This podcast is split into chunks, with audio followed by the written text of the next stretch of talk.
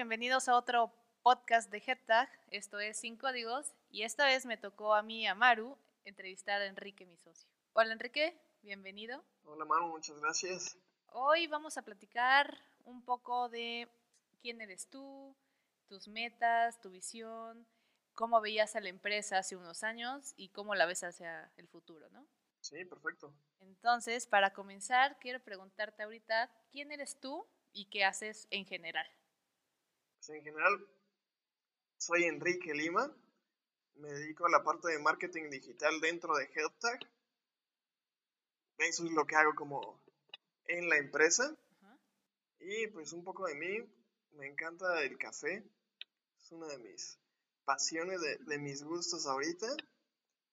Y pues qué mejor que, compartir con ustedes lo que hemos vivido en, en ¿no? Ahorita compartirles un poco de, mi experiencia como del lado de, de mi parte profesional.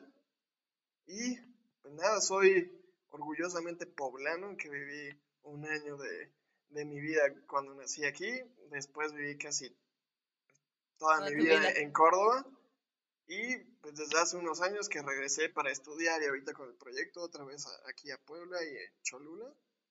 Y pues ese soy yo como a grandes, a grandes rasgos. Y ahorita que tocas ese tema profesional, quiero que nos cuentes si siempre supiste qué querías hacer, si lo fuiste descubriendo sobre la marcha o cómo fue tu experiencia para decir, ah, me quiero dedicar al posicionamiento, SEO y demás. Uf, esa es una buena historia. Si no han escuchado el primer episodio, vayan porque mi historia es como completamente diferente a, a la tuya. Sí, sí. Yo no tenía idea de lo que quería hacer ¿no? Eh, con mi vida. Entonces, desde chiquito era como, no, pues sí, me gustan los videojuegos y en secundaria aprendí a programar. Entonces dije como que por aquí es, me gusta, soy bueno, entonces va por aquí, ¿no? Desde segundo de secundaria. Entonces nunca me atreví como a explorar otras cosas fuera de, de eso. Y pues cuando llegué a la universidad, estuve estudiando un año, me di cuenta que programación como tal no, era lo mío, ¿no? O sea, me gustaba así más o menos, me di cuenta que tampoco era el mejor, entonces dije, no, pues mejor que programación lo haga alguien más, ¿no? Yo, yo no soy como el indicado para hacer eso. Y pues después de ese primer año de, de estudiar, me tuve que regresar a Córdoba por, por cuestiones como personales y familiares. Y pues ahí entré como un periodo de mi vida donde empecé a descubrir qué era lo que quería hacer, pero no porque a mí se me hubiera ocurrido, sino porque era como lo que se me iba presentando en el camino.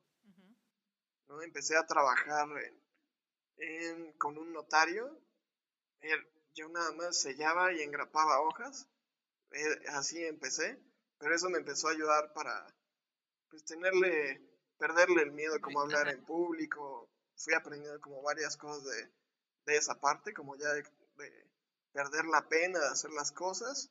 Y después llegué justo a una agencia de marketing digital en la que fui aprendiendo la parte del posicionamiento, como que ya sabía las bases. Y dije, pues, aquí ya no puedo crecer más, o sea, no hay forma.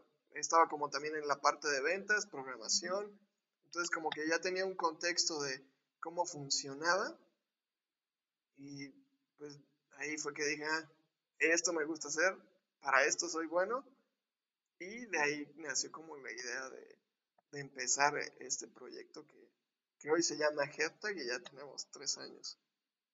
Entonces no, no fue como lo más evidente, no era algo que tuviera claro, fue algo que se fue presentando con las circunstancias que, que fui viviendo. Y a ver, en el punto, bueno, más bien, ¿dónde fue el punto en el que decides, porque tú eres el pionero junto con Fernando, nuestro socio, ¿en qué punto dices, a ver, quiero ya tener una empresa, quiero vivir de esto? Y si te imaginabas que tu vida iba a ser así. pues justo había regresado a estudiar aquí a, Puebla y ya estaba teniendo como problemas en, en la empresa en la que ya no me sentía a gusto. Y pues fue cuando dije, ah, o sea, soy bueno para esto, Y ahora Fernando, que es mi amigo, y él sí es bueno para programación, creo que podríamos empezar a hacer el proyecto. Entonces le platiqué la idea, igual fuimos ahí en la universidad a que nos dieran como esa asesoría. Y fue ahí que dijimos, no, pues sí, sí lo podemos hacer. Justo empezábamos con el proyecto cuando nos dimos cuenta de, bueno, sí sabemos la parte de, de las ventas y la parte de programación, pero pues nuestras páginas web y, y, la imagen en sí de, del producto que estamos ofreciendo, pues no es la mejor. Y fue ahí que, pues, le sumamos al proyecto. ¿no? Y, por ejemplo, una pregunta un tanto delicada, que siempre cuesta como un poco de trabajo contestar, podría ser, ¿tu familia y tu círculo cercano qué opinaron cuando les dijiste, sabes qué? En tu caso, ya no quiero seguir estudiando, yo ya estoy viendo que yo me tengo que perfilar por aquí, ya me está gustando esto, lo veo a futuro, ya estoy con un plan atrás, con una empresa en la mente. ¿Qué fue lo que ellos te dijeron? ¿Que te, aconsejaron bien? ¿Te aconsejaron mal? ¿Cómo fue como ese contraste entre decir, tengo mis sueños hasta aquí, pero también me están jalando, reteniendo del otro lado, ¿no? Entonces, si nos cuentas un poco cómo, cómo fue. más que como un impedimento, como en mi familia como tal, nunca lo hubo, siempre me apoyaron era más como mi batalla personal, era, pues yo soy como el ejemplo de mis hermanos y también tenía como esta presión de, ah, soy el hijo mayor, tengo que hacer lo que me digan mis papás. O lo que dicta la sociedad. Exacto, ¿no? Y mis papás siempre fueron, no, pues sí, estudia y en esta universidad y estudia esto. Entonces era como, en mi mente, ¿no? Como, ¿cómo les puedo decir que no? Entonces esa fue como la primera batalla que tuve que ganar de, a ver, ya me di cuenta que estudiar esto no, es lo mío tal vez no es lo que quieren mis papás como... Como el ideal. Eh, ajá, exacto, como la parte ideal, pero pues a mí no me encanta. Entonces, hacer esa primera distinción de, pues, ok, voy a hacer lo que yo quiero, fue lo más difícil. Y de ahí el externarlo con, con mis papás, justo fue por estas fechas más o menos, por Navidad, que les dije, bien, ya empecé este proyecto, tenemos la idea, ya empezábamos con uno o dos clientes y dije, no me encanta la carrera y también si voy a estar como mitad estudiando y mitad en la empresa, eso no va a funcionar, entonces me voy a dedicar completamente a la empresa. Y pues lo entendieron muy bien, siempre me han apoyado, me dijeron como, bueno, pues si eso es lo que quieres, adelante, ¿no? Claro. Y por ejemplo, ahorita que ya estás entrando un poco a la parte de la empresa en sí, cuéntanos un poco qué te hubiera gustado saber antes de empezar con este proyecto o inclusive con la idea, ¿no? Uf, esa es buena pregunta y creo que algo que, que sí me hubiera gustado saber y como tener una experiencia un poco previa tal vez, la parte de liderazgo. No, porque vaya bien o mal, fui yo el que jaló a Fer para ver si quería ser parte del proyecto, a ti también y de alguna u otra forma, eh, al principio no había como un rol de líder ¿no? en la empresa. O sea, era como cada quien en su parte. Entonces, eh, el ya ser como, ok, este es un proyecto de los tres, pero alguien tiene que llevar la, cabeza, Uf, fue difícil. Entonces, eso sí me hubiera gustado saberlo antes, ¿no? Porque así es mucho más fácil guiar, tener metas. Eh, Organizar. Toda la parte de organización y que es algo que no te enseñan en ningún lado, ¿no? No hay una clase de liderazgo. Y, por ejemplo, con esto que me estás platicando de, de liderazgo, de que fuiste el pionero, de que realmente eres como la imagen de la empresa o la cabeza en sí, con estas habilidades, bueno, más bien, ¿qué, qué habilidades te han ayudado a llegar hasta donde estás ahorita? Creo que la primera que se me viene a la mente es como perseverancia, no sé si sea como habilidad pero como esa parte de, pues, iniciar un proyecto en el que no sabes si va a funcionar y en el que ahora estás sumando a más gente que va a depender de, de ese proyecto para vivir y que impactas directamente a tus clientes, pues te vienen muchas dudas como a la cabeza, ¿no? Entonces, o muchas como errores, complicaciones. Entonces la perseverancia de, ok, ya vimos que por aquí no es o ya vimos que este es un error y seguir adelante aprender de eso, creo que es una habilidad que... Que tienes y que te marca, y que como emprendedor y vaya, como ser humano debes tener, ¿no? no puedes dejar que alguna circunstancia negativa pues, te tire completamente. Y dejando un poco de lado las cosas negativas, ¿recuerdas cuál fue tu primer victoria en este proyecto? Uh, sí. Creo que concuerdo contigo con el primer cliente que tuvimos, que es íntegramente.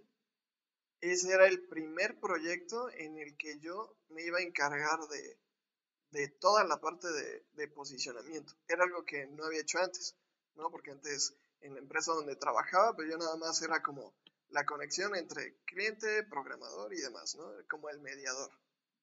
Entonces era como poner a prueba si en verdad sabía hacerlo, nunca lo había hecho. Entonces, el aventarme hacerlo y ver los resultados que tuvieron, fue donde dije, ah, mi trabajo sí tiene implicaciones, sí es una gran responsabilidad, pero sí lo puedo hacer.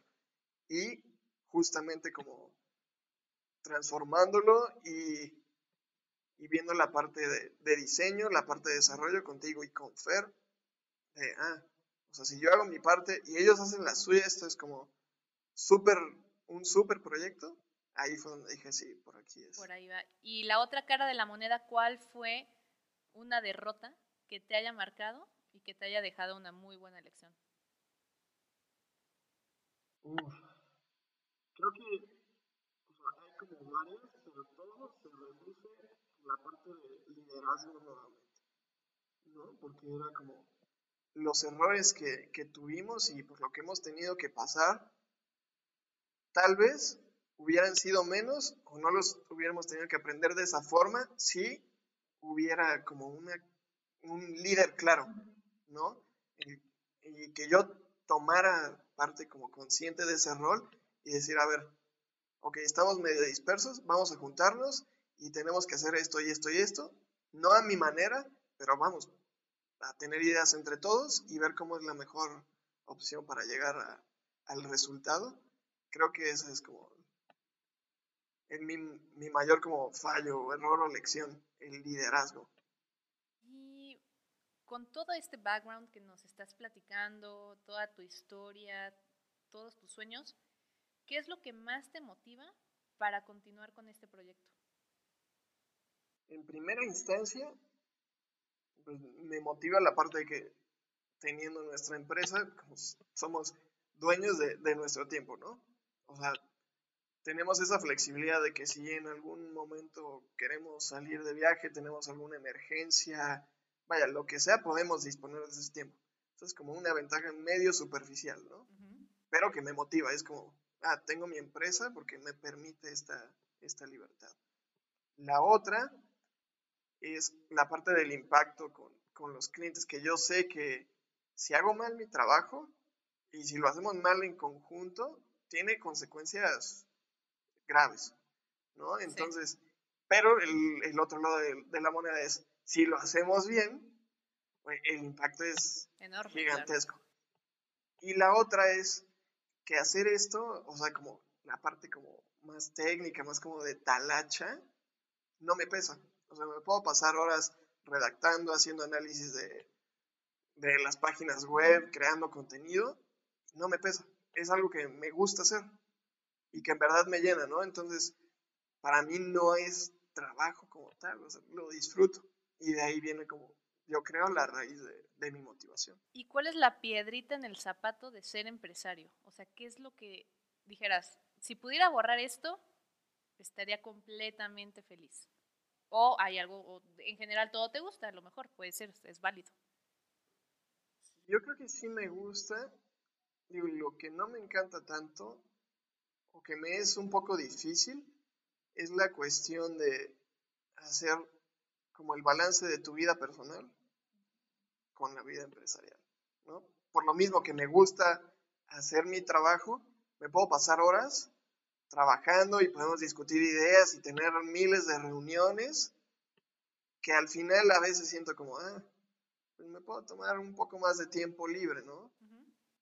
Sin tener la culpa de, ah, estoy dejando de lado la empresa, ¿no? O sea, como ese balance es algo que me ha costado, todavía me cuesta, pero pues que vas aprendiendo sobre la marcha. Sí, claro, y que es normal, ¿no? Que luego dices, ay, tengo tanto tiempo libre y tengo cierta responsabilidad. No quiero que piensen que, ay, estoy flojeando o estoy de aquí para allá, pero eso, eso no pasa contigo, Enrique. Sí, no, aparte que es medio contradictorio, ¿no? O sea, como que quieres la libertad, pero cuando la tienes, te la piensas un poco, ¿no? Y en este giro de, de la empresa, a futuro, ¿cómo, ¿cómo te ves? A ti como persona y en general en, en El giro en el que estamos, que es como la parte de web, marketing digital, diseño, eh, creo que es como la mejor en este caso porque se va transformando. O sea, siempre va a haber la necesidad de diseño, desarrollo y marketing digital, pero va como mutando. ¿No? ahorita lo vemos con influencer marketing o lo que se va a venir con realidad virtual y realidad aumentada. Entonces, que nos podamos transformar a, como a esas cuestiones y también como ya una empresa de tecnología y desarrollar un, un producto, un servicio que sea como el siguiente Uber, por ejemplo, que todos dicen, ¿no? Pero que creo que sí es algo que podemos lograr porque vamos teniendo la experiencia con clientes de diferentes rubros, vamos viendo qué funciona, que no, vamos conociendo como más personalmente cuáles son las áreas de oportunidad y en qué se puede mejorar. Entonces creo que en eso podemos evolucionar y que siempre va a estar presente como la necesidad de estos servicios. Súper. Y entrando un poco al tema de toda tu experiencia, ¿qué consejo de valor le pudieras dar a alguien que está como tú estuviste hace unos años? Que no sabe si seguir estudiando, que si no sabe si realmente le gusta lo que está trabajando a lo mejor, o si quiere empezar a hacer posicionamiento, ¿qué tips o qué consejo pudieras dar en esas áreas? Por ejemplo, como en general, hay un término que en inglés me encanta, no sé traducirlo en español tal cual, pero es self-awareness, como ser consciente de, de ti mismo. Creo que ahí empieza todo. Te tienes que conocer bien a ti para saber qué es lo que quieres y no dejarte guiar como por lo que dice la sociedad o la presión de tus papás.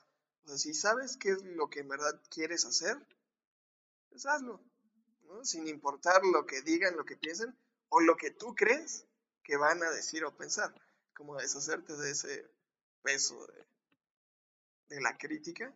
Eso sería como mi... Tu mejor consejo. Sí, conócete a ti mismo y una vez que lo sepas, pues, que lo sepa el mundo y que te valga si les parece o no. Mientras a ti te llene, te haga feliz y es lo que quieres hacer, pues está adelante. ¿no? El, solo hazlo. Eh, exacto, que ese será otro episodio de este podcast.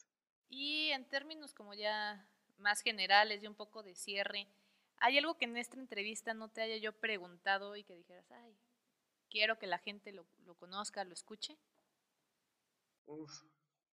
Digo, nosotros que hicimos la estructura de este programa, hasta que te lo preguntan, sabes que es una pregunta difícil. Y la ardillita, ¿no? Girando rápido. Sí, sí, sí. Ah. Algo que me gustaría que sepan. Que no te he preguntado. No, pues en general, creo que ya lo iremos viendo como en otros episodios, porque sí, ahorita te hacen la pregunta y no se te ocurre nada. Cri, cri. Sí, sí, sí. Entonces, digo, a lo largo de, los episodios ya lo iremos viendo. Pero, Pero en estado como muy completo, ¿no? Todo lo que nos has platicado. Y pues creo que también va a servir que en los próximos episodios vamos a ver como este lado como más humano, más común de, de nosotros y de nuestros invitados. Y ahí vamos a ir sacando como más temas, porque me encanta hablar acerca de cómo, cómo funciona el cerebro, por ejemplo. Ese tema me encanta. Todas estas cuestiones como de presión social y así también. Pero pues ya lo iremos viendo en, los próximos episodios. Y ahora sí, la pregunta obligadísima en este podcast. Sin códigos, ¿qué es algo que te gustaría que la gente supiera de ti que muy pocos saben? Algo personal o profesional, algo que nadie sepa de ti. Uf, algo que me gustaría decir y que supieran es cómo digo, muchas veces me catalogan y así fue como en, en mi infancia de, ah, el, el penoso, ¿no? O como el introvertido. Y que no es verdad. O sea, sí, me encanta como mi tiempo a solas. Yo soy feliz yendo a una cafetería y trabajando ahí y me puedo pasar horas y estar yo solo. Me encanta leer y, o sea, disfruto como este tiempo para mí. Pero si es como un evento social y me llama la atención, pues también lo hago, ¿no? Y hacer este tipo de pláticas y conocer gente también me gusta. Entonces, como que no juzguen, ¿no? Así como, ah, es el introvertido. Como ponerlos en una caja y decirles, ah, ya eres el introvertido. No lo hagan, por favor. Por favor. pues muchas gracias, Enrique, por esta entrevista tan, tan amena, muy buena, que hay cosas que pues, muchas personas de nosotras no sabíamos de ti. O lo que dices, ¿no? Empezamos a catalogarnos por ciertas etiquetas o lo que sea y, y en estos podcasts van a empezar a conocer un poco más de nosotros. Sí, pues ojalá les sirva nuestra experiencia, que este podcast se puedan armar de valor para hacer su idea, para hacerle frente a sus papás si es que ya no quieren estudiar. No sé, ¿no? Como que seamos como esa voz de la experiencia que tal vez les dé un poco de coraje para hacer lo que quieren hacer, ¿no? Sí, está, está perfecto. Pues no se pierdan estos episodios, nos encuentran en todas las redes sociales, ya saben, en todo estamos como arroba MX. Y no se pierdan los siguientes episodios de este podcast, que ya vamos a empezar a traer invitados y ya vamos a empezar a hablar también como de temas más personales, más de la vida, como este lado más humano del podcast que, queremos mostrar. Entonces síganos y no se pierdan ningún episodio. Esto es Sin, códigos.